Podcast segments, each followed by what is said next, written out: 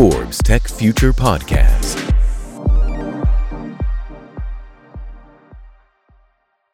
¿Cómo hacer realidad la transformación de tu negocio? Es el tema que hoy abordaremos en este nuevo video podcast en Forbes Tech Future. Bienvenidos, mi nombre es Jorge Lerdo de Tejada, gerente comercial en Force México.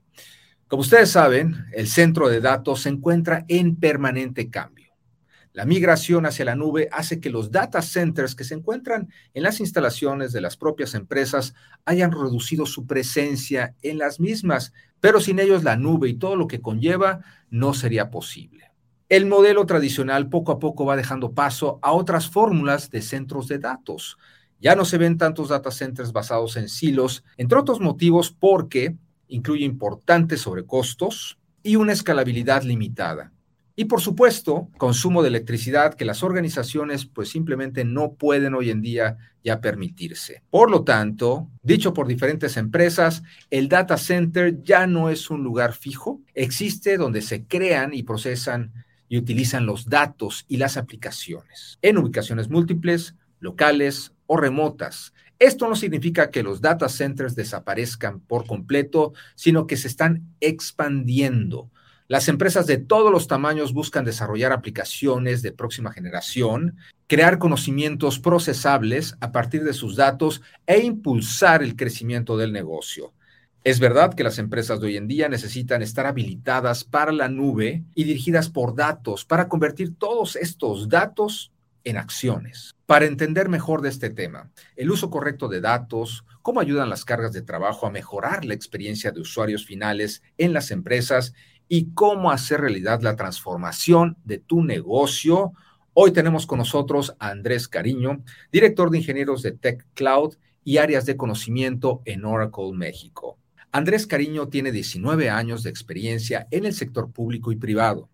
Sus habilidades comunicativas le han permitido abordar audiencias técnicas funcionales de C-Level, ha participado en varios proyectos de arquitectura empresarial en diversas instituciones como Telco, manufactura industrial, bienes de consumo, farma, recursos naturales, hospitabilidad, salud, sector público e industrias minoristas. En todos ellos ha sido el arquitecto o gerente responsable de asesorar en soluciones tecnológicas como cloud, hardware, base de datos, middleware, integración y servidores de aplicaciones, entre otras. Andrés ha laborado en Oracle México desde el 2011, donde ha liderado varios proyectos y desempeñado diferentes cargos. Actualmente es el director de ingenieros de Tech Cloud, donde es el líder del equipo de Cloud Knowledge. Es reconocido por sus diferentes habilidades técnicas y amplio conocimiento en soluciones tecnológicas. Andrés Cariño se graduó de la Facultad de Contaduría y Administración de la Universidad Autónoma de México con honores Cuenta con una maestría en Administración Pública por el Tecnológico de Monterrey y un posgrado de alta dirección por el IPADE Business School de la Universidad Panamericana.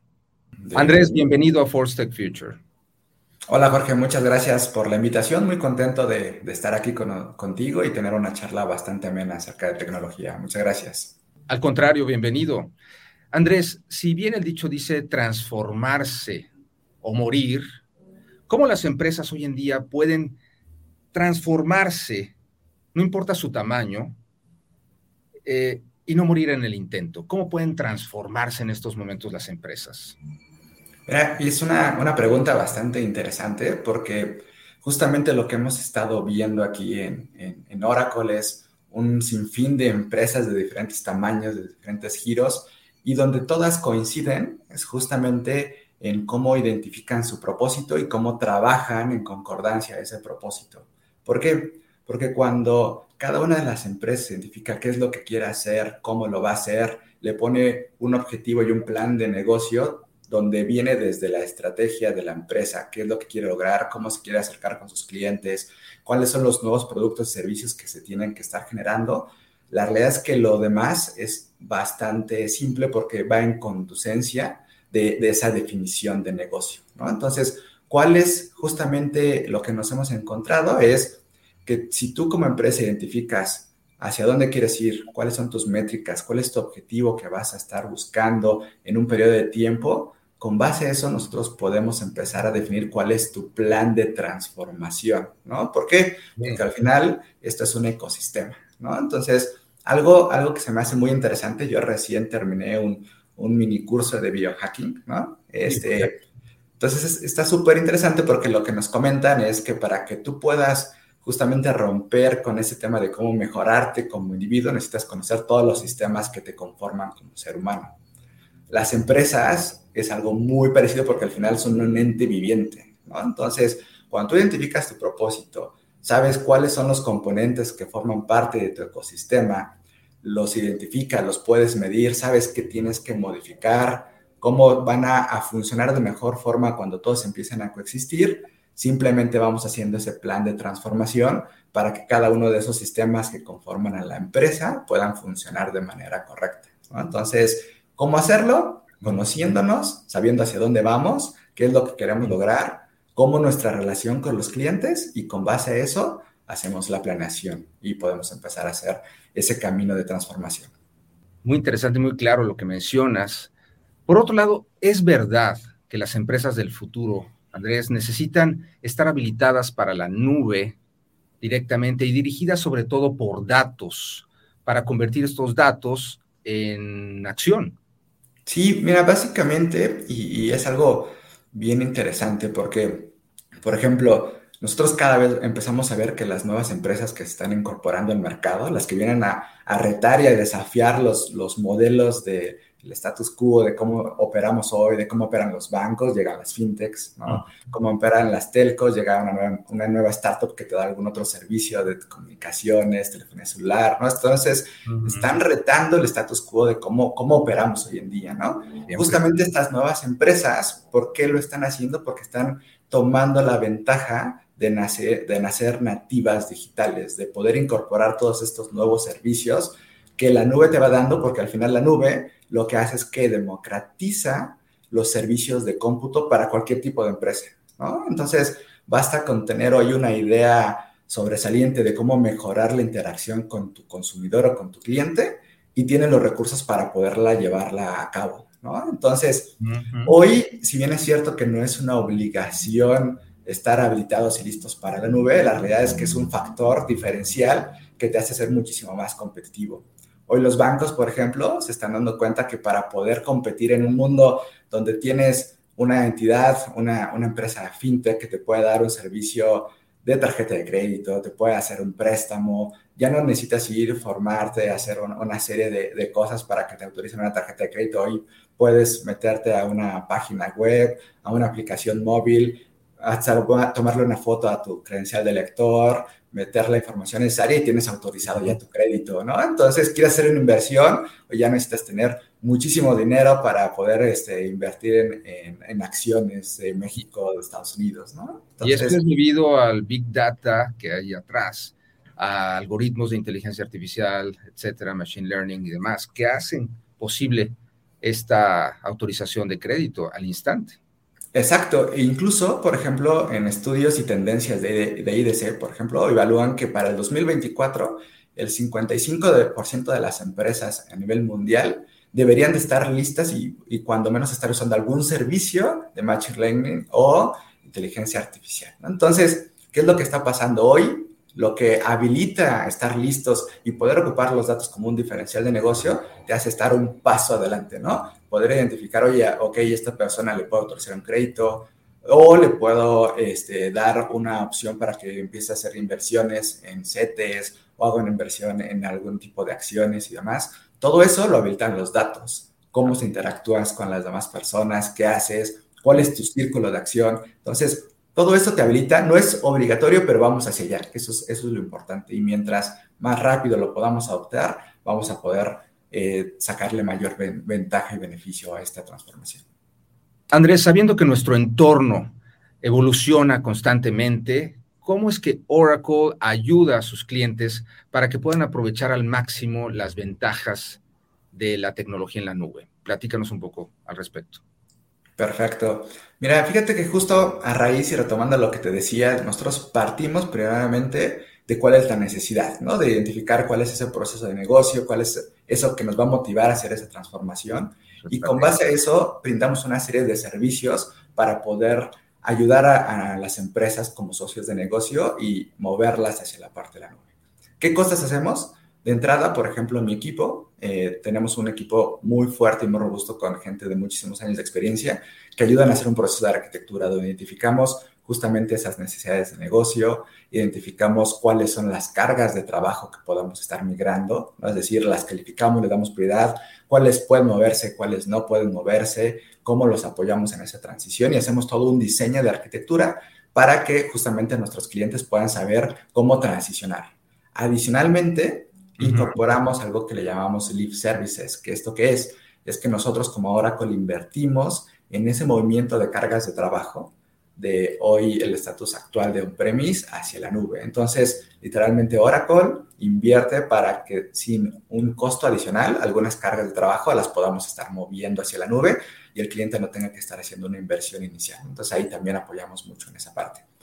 Adicionalmente, hacemos como equipo de Cloud Engineer una serie de workshops y habilitaciones para que el equipo de nuestros diferentes clientes aprendan a usar la nube. Por ahí hay un tema que alrededor del 28% de las empresas juzgan que lo más difícil para poder transicionar a la nube es justamente el aprendizaje de los nuevos procesos y tecnologías asociadas a, así como cambiar toda esta cultura. Entonces nosotros hacemos una serie de workshops con nuestros diferentes clientes para que empiecen a entender y adoptar los nuevos paradigmas de nube para que los puedan estar haciendo propios de una manera muchísimo más acelerada tenemos una serie de acciones como se llama Live Labs, donde podemos estar haciendo laboratorios en vivo para que aprendan y utilicen nuestra tecnología.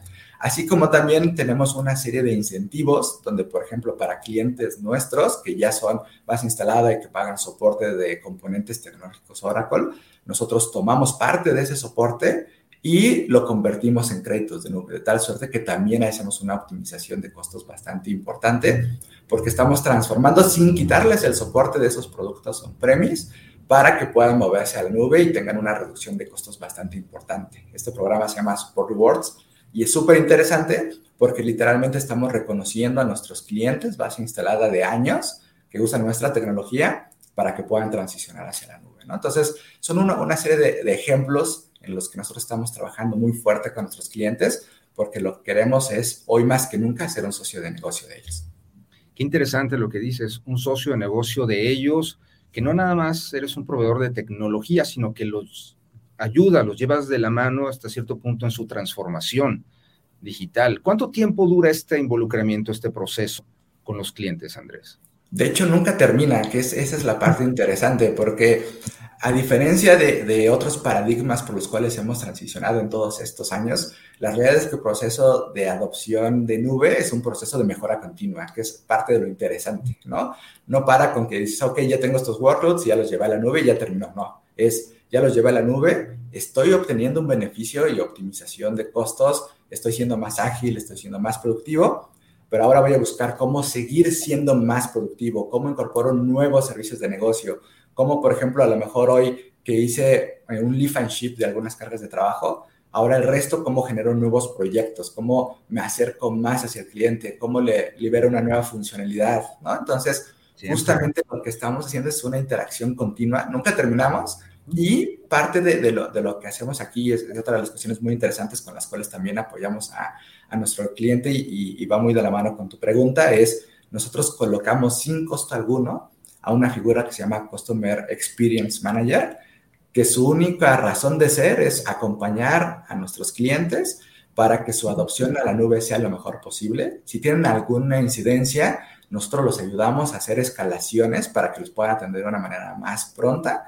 y también empezamos a identificar nuevas oportunidades de mejora y nuevos proyectos para que el cliente pueda estar en esta mejora continua. ¿no? Entonces, e, eso es parte interesante porque este Customer Experience Manager se encarga después de que el proceso se llevó a cabo de enganchar a mi equipo para que, oye, ¿sabes qué? Ya encontré una nueva necesidad, por ejemplo, y, atándolo a lo que veíamos de, de, cómo orientarlos a los datos, ¿no? De un proyecto de Machine Learning. Ah, ok, hoy sabes qué, Andrés, necesito que me traigas al especialista para que le dé una plática a este cliente de cómo poderlo incorporarlo en su industria. Vamos, tenemos un taller, le damos unas pláticas, le ayudamos a habilitarlo.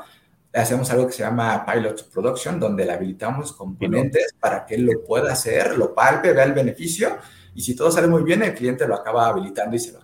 ¿No? Entonces, eso es, es parte de la interacción continua y la verdad es que nunca acabamos y siempre estamos en un proceso de mejora. Claro, el cliente siempre está evolucionando y siempre está cambiando, así es que hay que adaptarse a ello. Eh, he oído hablar de la región cloud. ¿Qué aporta contar con una región cloud? Platícanos. Pues mira, es, es literalmente un cambio de juego radical, ¿no? Porque hoy, si bien es cierto es que tenemos una gama de clientes bastante importante aquí en México que están desplegando sus cargas de trabajo en la nube en Estados Unidos, el tener una región cloud que implica es que todos los servicios que tenemos hoy en nuestras diferentes regiones a lo largo del mundo estén dentro del país. Es decir, dentro de la República Mexicana vamos a, tener un centro de datos de nube pública con todos los servicios de, de, OCI, del cloud de Oracle, disponible para nuestros clientes. De tal suerte que, por ejemplo, si tú eres un cliente de banca que no puede sacar determinada información fuera del país por regulación, y eso es una de las principales limitantes para poder acelerar tu adopción de la nube y tu transformación digital, con eso ya no es un tema. ¿Por qué? Porque literalmente va a recibir toda tu información dentro de la República Mexicana. ¿No? Entonces, número uno, pues obviamente los temas de, de, regulación y de soberanía de datos quedan resueltos al estar justamente en la región dentro del país.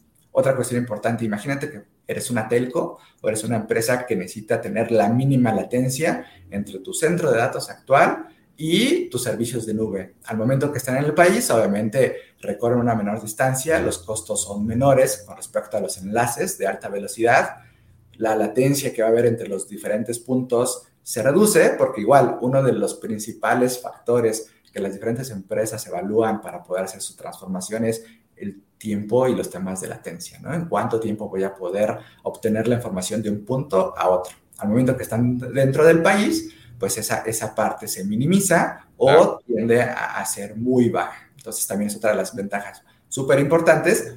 Y además es una muestra fehaciente de cómo Oracle está invirtiendo en la región de Latinoamérica. Pasamos a ser una región más, a ser una región súper importante y con un peso específico. Te puedo decir que hoy somos dentro de los diferentes cloud providers el, proveedor de nube pública con mayor presencia en Latinoamérica. Tenemos regiones en Brasil, en Santiago, tenemos dos en Brasil, vamos a tener dos en Santiago, vamos a tener en México, vamos a tener en Colombia. Entonces, Oracle como está como tal está apostando por la región. Entonces también es una muy buena señal porque entonces estamos viendo que Latinoamérica como un mercado emergente tiene un futuro bastante prometedor, además de que obviamente los trabajos conducentes que implica tener una empresa como Oracle invirtiendo dentro del país, ¿no? Entonces también es un crecimiento como país y, algo que nos llena de, mucho orgullo, ¿no? Andrés, dado que el abanico de clientes de Oracle incluye a diferentes industrias que pueden estar sujetas a diferentes contextos normativos eh, muy estrictos en términos de protección de datos y soberanía de los mismos, ¿cuál es la estrategia de Oracle para afrontar estos desafíos? Fíjate que es una, una pregunta bastante interesante, porque sí, o sea, nosotros tenemos un abanico de clientes bien grande, tenemos operación en diferentes países y cada, cada uno de los países de nuestros diferentes clientes tiene un desafío de seguridad bien marcado, ¿no? Tenemos desde los bancos, donde obviamente tenemos regulaciones importantes como el PCI, todos los temas de Basilea, eh, restricción de acceso a la información, está el gobierno con igual todas sus restricciones de qué información se puede salir, no puede salir, la Ley Federal de Protección de Datos Personales en posición de particulares, ¿no? Entonces, somos, somos un ente, ¿no? Como, como te decía al principio, somos un ser vivo que tiene que estar en constante interacción con su entorno. Entonces, ¿qué es lo que pasa?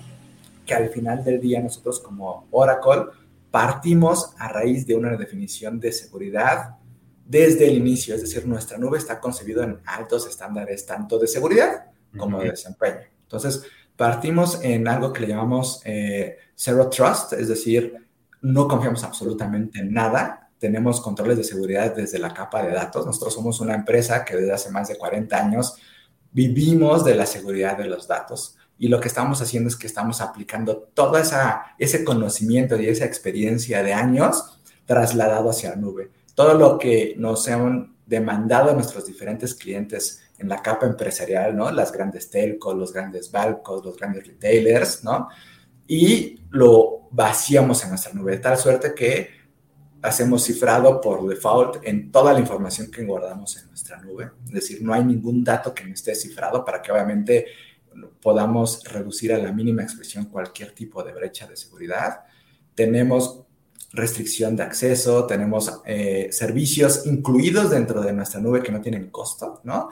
Desde mejores prácticas para poder asegurar nuestras diferentes instancias, para poder hacer auditoría de nuestra información, para poder hacer enmascarado, para poder hacer un monitoreo proactivo de los diferentes componentes de nuestra nube, así como también incluso aislamos los componentes de la capa de red, de la capa de virtualización, de tal suerte que si por alguna razón llegaran a vulnerar la capa de virtualización, jamás van a poder llegar a otra máquina virtual porque la capa de red la tenemos totalmente aislada y protegida por appliance de hardware. De tal suerte que justamente tenemos toda nuestra nube blindada para que los clientes puedan justamente tener esa tranquilidad y puedan responder a las diferentes normativas y regulaciones. Adicionalmente a que, igual apalancado de la, de la pregunta anterior, el hecho de poder contar en una región en el país nos permite poder también cubrir con restricciones que da el país como tal, tanto regulaciones hacia instituciones financieras como instituciones de gobierno, donde pues literalmente no estamos sacando la información de México, ¿no? Entonces eso le da una protección adicional con respecto también a las regulaciones mexicanas propiamente del uso y trato de, de la información sensible de los mexicanos, ¿no? Entonces eso, eso también es un punto súper importante adicional y obviamente también nosotros dentro de la interacción constante que tenemos con los clientes, pues hacemos mucho trabajo de advisory justamente para que puedan adoptar las mejores prácticas de seguridad sobre cada una de las capas de las diferentes soluciones que tenemos como, como Oracle para que justamente puedan tener esos beneficios y ventajas que te da la nube de Oracle como tal sin costo y que la puedan adaptar las diferentes empresas y las puedan hacer suyas para que también mejore de manera constante su arquitectura en este ciclo de mejora continua que te, que te había comentado. ¿La nube de Oracle es solo para clientes de Oracle? Y esa es una pregunta súper buena. ¿Por qué? Porque justamente nuestro aprendizaje fue ese. ¿Cómo hacemos para hacer una empresa que no nada más vea al típico cliente enterprise, ¿no? El cliente grande, ¿no? A, esos esos eh, grandes instituciones, sino que lo hacemos para poder democratizar este acceso a los servicios de la nube, ¿no? Entonces, hoy te puedo decir que contamos con clientes hoy en día, tanto en México como en Latinoamérica como en el mundo, que no eran clientes base instalada nuestra. Entonces, la respuesta es no, no solamente es para clientes Oracle, estamos abiertos para cualquier tipo de cliente. ¿Por qué? Porque justamente hoy en día tenemos nuevos eh, un, ecosistema nuevo de clientes. Tenemos todas las fintechs, tenemos todas las empresas que están sacando y a ti se te ocurre una idea y la quieres hacer realidad, listo, vas a la nube y toma los servicios necesarios, ¿no? Entonces, hoy el ecosistema de clientes es muchísimo más amplio. Yo llevo en Oracle casi 11 años y te puedo decir que en estos últimos tres años tenemos una gama de clientes bien grande, los cuales si, lo lleváramos en el 2018, jamás hubiera pensado tener, ¿no? Hoy, incluso nuestros clientes más importantes son clientes que hace tres años no eran base instalada nuestra, ¿no? Entonces, eso es algo súper relevante. ¿Por qué? Porque adicionalmente, como Oracle y parte de nuestra evolución, es que incorporamos muchos servicios de un stack abierto, todo lo, lo, que tiene que ver con iniciativas de open software, ¿no? De tal suerte que justamente podemos darle a nuestros diferentes clientes el servicio que ellos necesitan. Oye, quiero una base de datos open source, se la podemos proporcionar. Quiero un, servidor de aplicaciones de esas características, lo podemos dar. Necesito una gestión de streaming de datos, lo podemos dar, ¿no? Y todo está sustentado en open software. Necesito hacer un despliegue de contenedores Kubernetes, lo proporcionamos, ¿no? Oye, quiero hacer una mezcla de tener esto mejor de la agilidad de microservicios y demás, todo el tema de continuous integration, continuous development aplicado al software, ¿no? Que crecer bajo demanda con medio de, functions, ¿no? Toda la parte de serverless, pero necesito la robustez de tu base de datos Oracle, la damos, de tal suerte que cada cliente, de acuerdo a sus necesidades, pueda adoptar el servicio que, que hoy en día necesita. Incluso tenemos clientes que se generaron como nativos digitales, ¿no? Tenemos ejemplos tipo Mercado Libre a nivel Latinoamérica, que nacieron nativos digitales, que hoy en día están tomando nuestros servicios porque obviamente somos una nube empresarial que está sustentada y pensada en un alto desempeño para que puedan hacer esa mezcla, ¿no? Esa combinación multicloud donde toma lo mejor de cada nube y el cliente es el que gana, ¿no? Entonces hoy la realidad es que somos una nube pensada en cualquier tipo de cliente que necesite temas de alta seguridad, alto desempeño y una alta resiliencia en los servicios. Yo te haría esta pregunta, al ser precisamente Oracle uno de los mayores proveedores de nube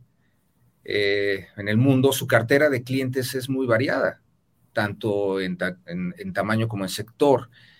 Entonces, Andrés, ¿cuál es la mejor opción para que cada cliente encuentre exactamente el servicio o producto que necesita y lograr así la tan ansiada transformación?